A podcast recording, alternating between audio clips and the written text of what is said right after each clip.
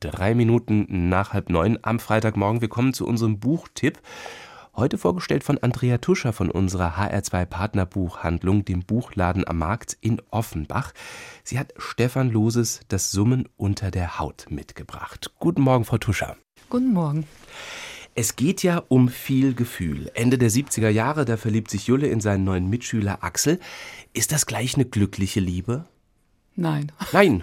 Es ist, ähm, also es ist eine zarte Liebe, eine leise Liebe, es ist keine, die auf Gegenseitigkeit beruht. Ähm, sie werden Freunde, also Jule und Axel werden Freunde. Sie entdecken, haben auch ein gemeinsames ein Geheimnis. Ja, sie entdecken eine Hütte im Wald und ähm, sie beschäftigt sie den Sommer über. Sie sind, ja, sie sind einfach gute Freunde. Nur Jule hofft ein bisschen mehr, aber er ist 14, das ist die erste Liebe, es ist ganz zart alles. Es ist also das erste Verliebtsein im Grunde, nicht die erste Liebe, das erste Verliebtsein und ja. Ist das auch eine Coming-out-Geschichte, also so das Behaupten in der Gesellschaft gegen die Gesellschaft oder spielt das gar keine Rolle? Es spielt eigentlich nicht vordergründig so eine große Rolle. Also was mir an dem Buch gut gefällt oder an dem Roman ist eben, dass es alles so selbstverständlich hingenommen wird. Also Jule weiß, seit er elf ist, dass er schwul ist. Das sagt er auch. Er meint, seit ich elf bin, weiß ich, dass ich schwul bin. Meine Schwester weiß es noch, meine Mutter eventuell und sonst hat er es nie groß thematisiert. Ja. Auch in diesem Sommer 77, die gehen alle zusammen ins Schwimmbad, jeder verliebt sich in jeden, sag ich mal. Also bei jedem erkeimt so ein bisschen das erste Liebe, Verlangen es ist die Zeit, wo dann Queen auch sehr populär ist. Und natürlich versucht er immer so bei seinen Mitschülern so zu gucken, wie die ticken, also was die so gegen Schwulsein, also wie dieses empfinden. Und er wirft immer mal zusammenhanglos fast ein. Ja, der Sänger von Queen ist ja auch schwul. Und da kommt nur, ja und? Jetzt haben Sie ja diese Hütte im Wald erwähnt und das Geheimnis. Wie viel kann man dazu erzählen, ohne zu viel zu verraten? Axel entdeckt diese Hütte. Ähm, Axel ist ja der Neue in der Klasse. Er ist ein bisschen, ja, eine interessante Gestalt, hat auch nicht so eine einfache Herkunft. Also das kann man schon sagen. Seine Mutter ist gerade gestorben, sein Vater leidet da sehr darunter und dementsprechend ist Axel so ziemlich autark, nicht wie sonst die anderen Familien zu den 70ern, wo die Mutter zu Hause ist, mittags kocht und um, das ist bei den anderen so üblich, die Väter arbeiten und Axel ist so ein bisschen eigenständiger. Ja.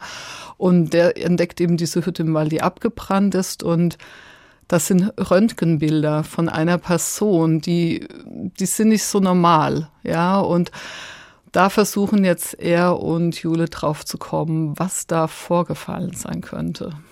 Jetzt haben Sie eben auch gerade schon die 70er erwähnt. Welche Rolle spielen die denn? Ist das auch so ein Nostalgietrip? So ein bisschen schon, ja. Also sagen wir mal so, für Menschen, die so alt sind wie ich, ist es ein Nostalgietrip, weil man sich es genau vorstellen kann. So diese Drehscheibe im Fernsehen, Nogger im Schwimmbad, Queen Supertramp und ähm, diese Partys, die dann teilweise zu Hause in irgendwelchen Garagen stattfinden und ähm, nicht so toll organisiert sind, wie ich es jetzt von meinen Töchtern kenne oder so, ja.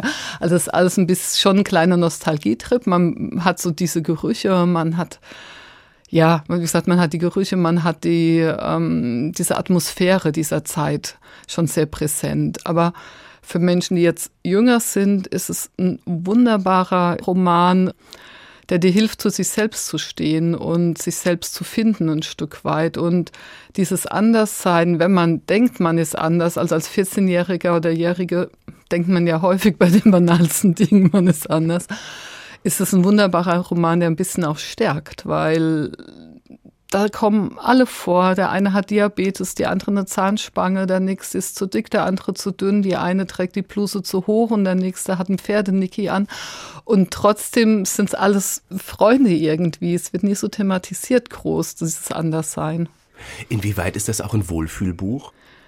Ja, inwieweit das, ich würde ganz gerne den Vater kurz zitieren. Der mhm. hat nämlich einen wunderbaren Satz gesagt. Also der Vater ist, wenn man sich den Vater in den 70er Jahren vorstellt, ja, also geht zur Arbeit, Samstag Hockey, wird mehr getrunken als Hockey gespielt. Die Laune ist dann schlecht, wenn er nach Hause kommt und Stubenarrest teilt man auch gern mal aus, ja. Also die sind dann im Urlaub. Axel ist dann wieder weg und ähm, Jule tot unglücklich und ist in den Pyrenäen im Urlaub und Jule weint eigentlich nur und der Vater sagt dann zu ihm, Glaubst du wirklich, ich bin überrascht? Meinst du nicht, dass ich dich ein bisschen besser kenne und denkst du im Ernst, ich würde erwarten, dass du so wirst wie ich? Mich gibt es bereits. Du musst schon selbst jemand werden. Ich helfe dir dabei, weil ich dich liebe. Und wenn es was zu heulen gibt, gehst du zu deiner Mutter. Kapiert? Und das finde ich ein Satz, der drückt das ganze Buch aus.